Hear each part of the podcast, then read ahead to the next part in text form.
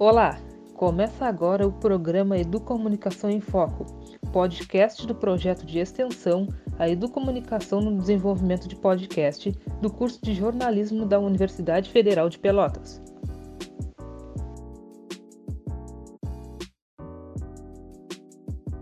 O jornalismo independente, em seu conceito básico, é o tipo de mídia que não está sob o controle de grandes grupos de comunicação e que não está vinculado a compromissos com anunciantes, grupos políticos e instituições governamentais.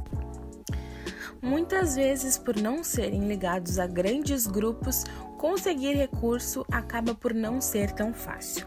Mas com o advento da internet, a possibilidade de fazer uma notícia de qualquer local que tenha acesso a ela de um celular ou computador tornou comum que a cada dia se encontre mais portais e canais de informação independente, tornando o jornalismo mais popular e acessível.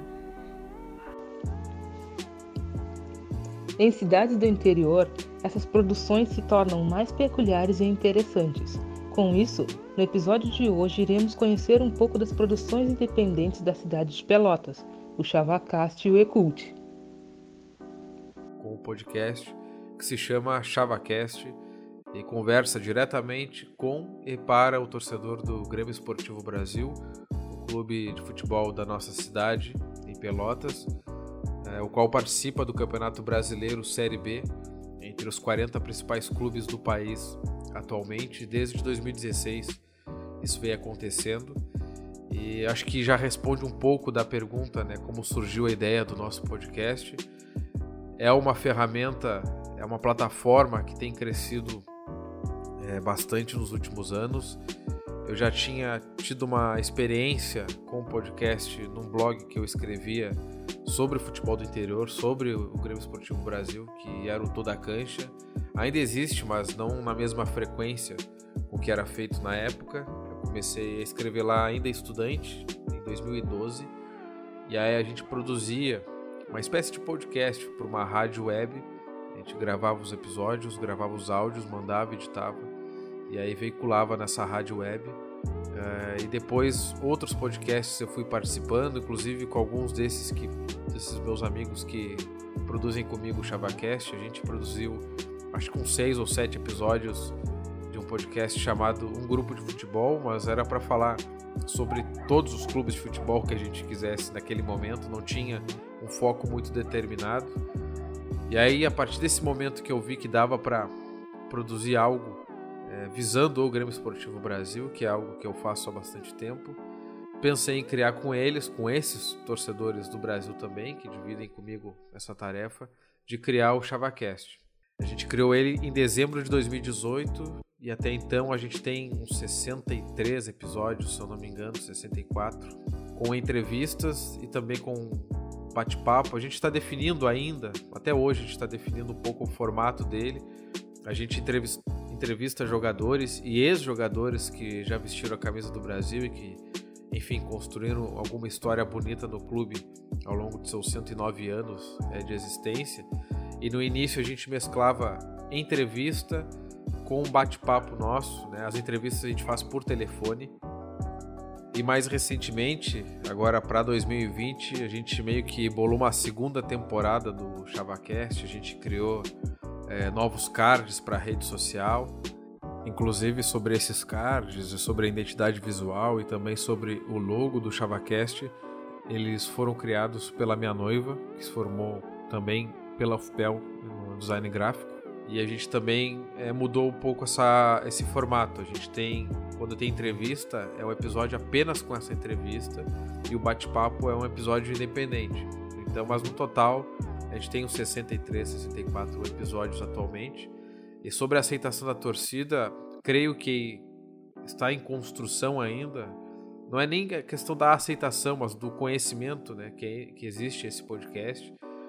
Também tem que ter, tem que talvez criar um pouco essa cultura aqui em Pelotas de ouvir o podcast. Né?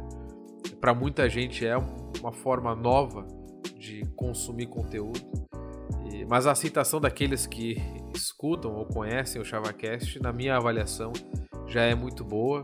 Já ultrapassamos mais de 7.200 reproduções nas mais diferentes plataformas com mais ênfase no Spotify, né? Que eu acho que é o nosso principal site hoje, que a gente tem mais alcance, mais audiência. Uh, nós também temos um grupo no WhatsApp com ouvintes do ChavaCast e ali a gente já coletou é, muitas perguntas para entrevistas especiais, o feedback deles também.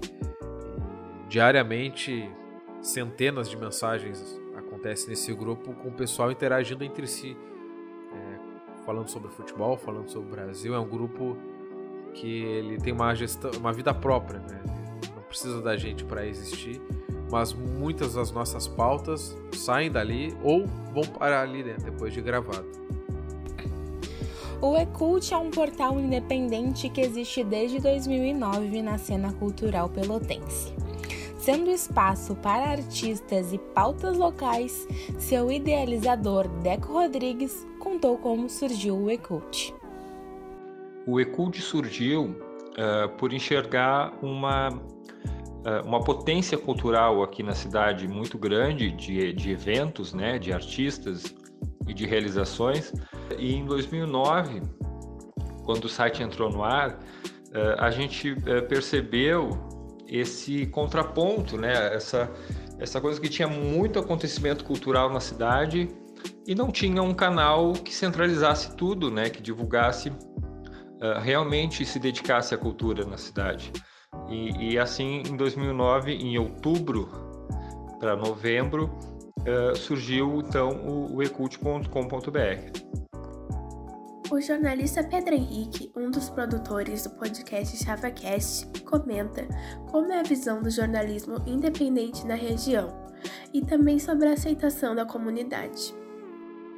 Em relação ao jornalismo independente da nossa região, da aceitação da comunidade, eu acho que está em crescimento isso também. As pessoas, de modo geral, consomem é, muita informação, é, não só notícia em si, mas outras formas de, de abordar assuntos. E o que eu vejo é um crescimento de produção para públicos mais específicos, né? por nichos, né? assim como o ChavaCast é focado na torcida do Brasil isso não impede que outra pessoa não torcedora do Brasil nos ouça, mas é focado mais para a torcida do Chavante. É, há outros conteúdos aqui na nossa região que estão crescendo, sendo desenvolvidos para outros públicos. Um desses públicos, é, de certa forma, se mescla ao nosso. É o caso do podcast Jogando com Elas, da Milena Costa, uma jornalista que se formou na UFPEL também. Ela produz um podcast sobre futebol feminino. Né? E para não me alongar mais nessa resposta, esses dias eu li um artigo escrito pelo jornalista Carlos Castilho, que escreve para o site Observatório da Imprensa. Ele escreveu que o jornalismo é uma profissão em busca de uma nova identidade. Eu acho que isso encaixa muito bem no nosso jornalismo independente aqui da região. A gente está buscando a nossa identidade, essa nova identidade, essa nova forma é, de fazer conteúdo e de divulgar esse conteúdo. Né? O podcast hoje, bom, vocês bem sabem, vocês produzem um podcast. Ele é um formato que a pessoa pode ouvir em qualquer momento do seu dia. É, ela pode estar fazendo outra atividade, pode estar cozinhando, pode estar lavando uma louça, pode estar no ônibus, pode estar, enfim, no carro, uma viagem, é, e pode ouvir e consumir esse conteúdo. Eu não, acabei não falando sobre isso lá na parte sobre a recepção da torcida com o nosso podcast, os números é, de reproduções dos nossos episódios, eu percebo uma, eles crescendo com o passar do dia. Né? Claro que no primeiro momento, logo que a gente lança, tem um, um boom ali de, de reproduções, mas elas continuam crescendo depois de uma semana, enfim, dependendo do assunto, da, do que a gente está tratando naquele episódio, esse programa ele vai sendo reproduzido com o passar do tempo, né? É uma mídia que demora um pouco mais a envelhecer, né? E se o conteúdo for é, atemporal, né? Se for falar sobre, sei lá, a, torcida do Brasil em si, sobre contar histórias da torcida do Brasil, né? É, esse conteúdo ele não vai envelhecer. A pessoa pode retornar lá e com uma certa facilidade encontrar e ouvir daqui a alguns meses. Então acho que essa é, é a grande graça, né? De produzir o podcast, de estar numa mídia é, que não é tão nova, mas que cresceu muito nos últimos meses no Brasil e isso consequentemente está crescendo também na nossa região.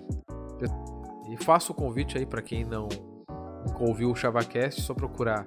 Pode ser no Google mesmo, mas no Spotify, no Deezer, no iTunes, enfim, onde for de sua preferência. Procure lá ChavaCast, né? Que você vai acessar o nosso conteúdo, os nossos mais de 60 episódios.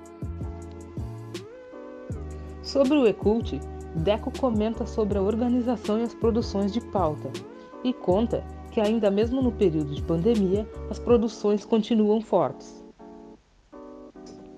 Diariamente trabalhando no Ecult, é, é, sou só eu.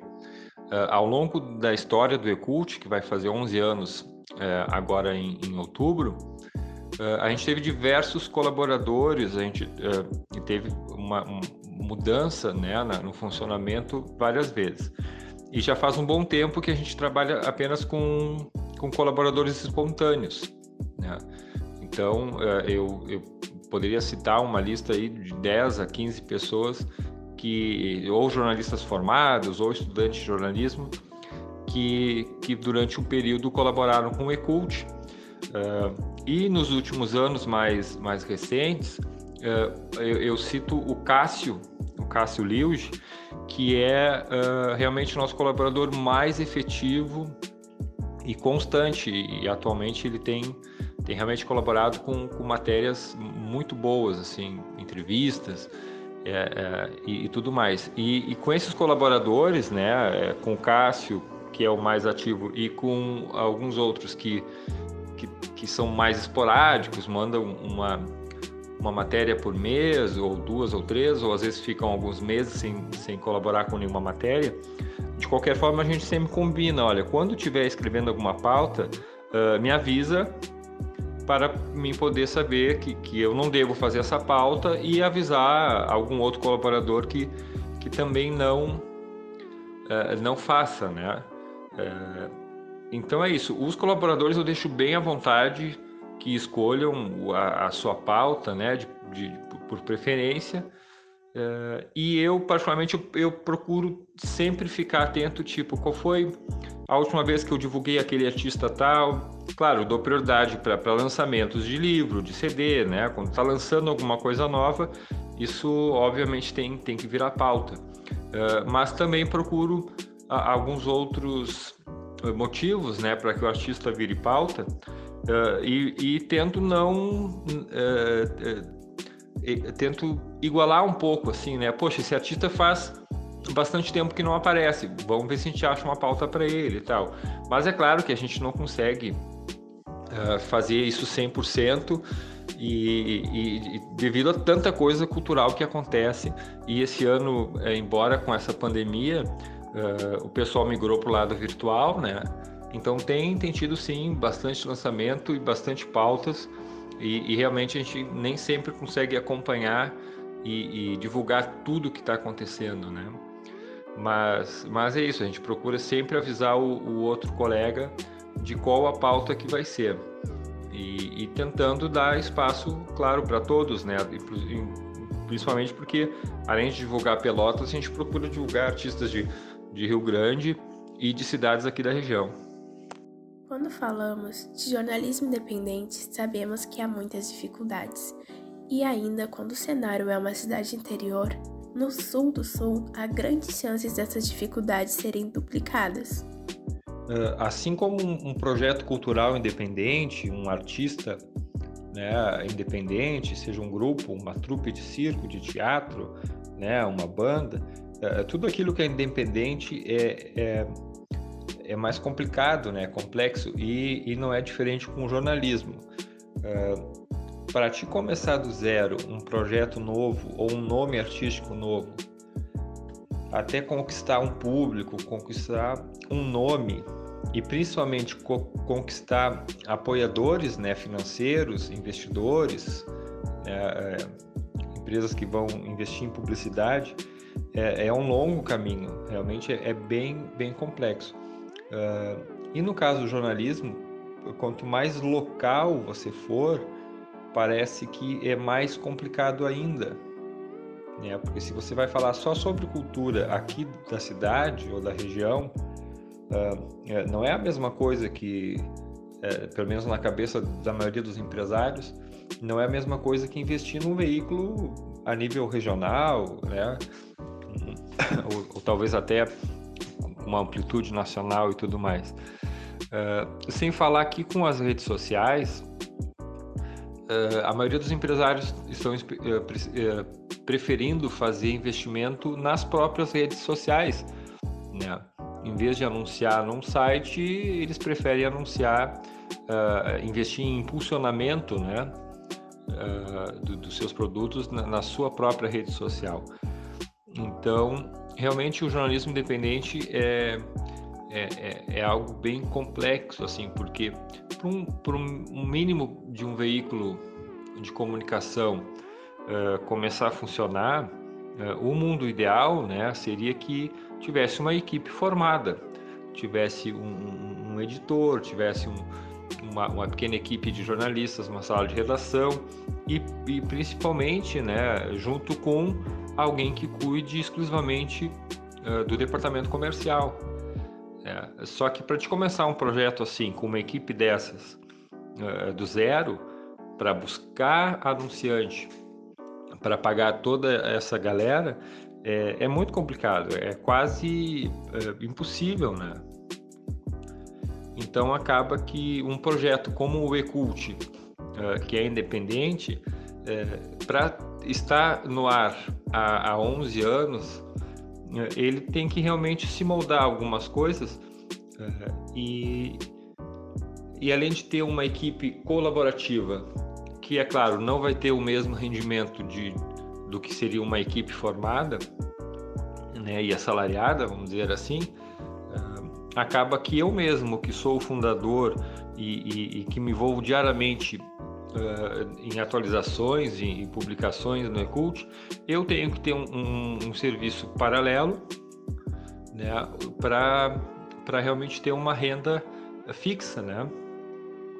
Então, realmente, a, a, a parte do jornalismo independente, eu, eu conheço poucos aqui da região uh, que, que estão conseguindo se manter a longo tempo. E todos os que eu conheço uh, realmente uh, tem que ter um outro trabalho uh, central e acaba fazendo uh, o, do seu projeto pessoal, independente, algo por paixão mesmo, não pela quantia de dinheiro que ele dá retorno, e sim porque é algo que, que a gente é apaixonado por fazer. Por fim, Deco ainda comenta sobre a aceitação do público em geral em relação ao Ecult, que se mostra muito positiva aqui na região. Quanto à aceitação da comunidade com o Ecult, uh, foi muito boa desde, do, desde o início e o Ecult uh, cresceu, principalmente nas redes sociais, uh, de uma maneira bem impactante nos primeiros anos, porque realmente é um veículo que estava se propondo a falar sobre cultura, valorizando os artistas locais e como aqui em Pelotas e na região, principalmente em Pelotas, uh, tem uma comunidade muito grande uh, de artistas, seja na música, no teatro, na dança, na escrita né, e, e, outras formas de, de, de arte.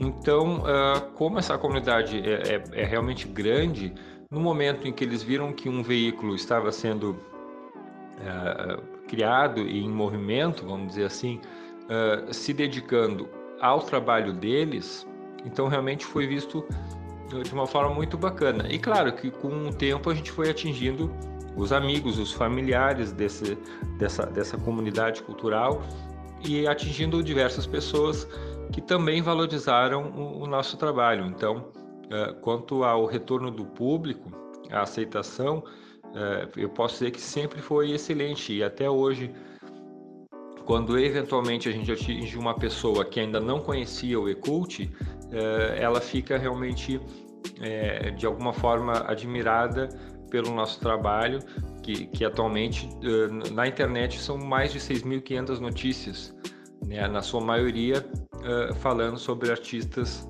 né, aqui da cidade e da região. O podcast A Educomunicação em Foco é uma produção do projeto de extensão A Educomunicação no Desenvolvimento de Podcast, do curso de jornalismo da Universidade Federal de Pelotas. Tem gravações de Maria Coy, Maria Rita Rolim e Samira Lucas. Edição de Maria Coy, com as coordenações das professoras Marisley Ribeiro e Michele Negrini.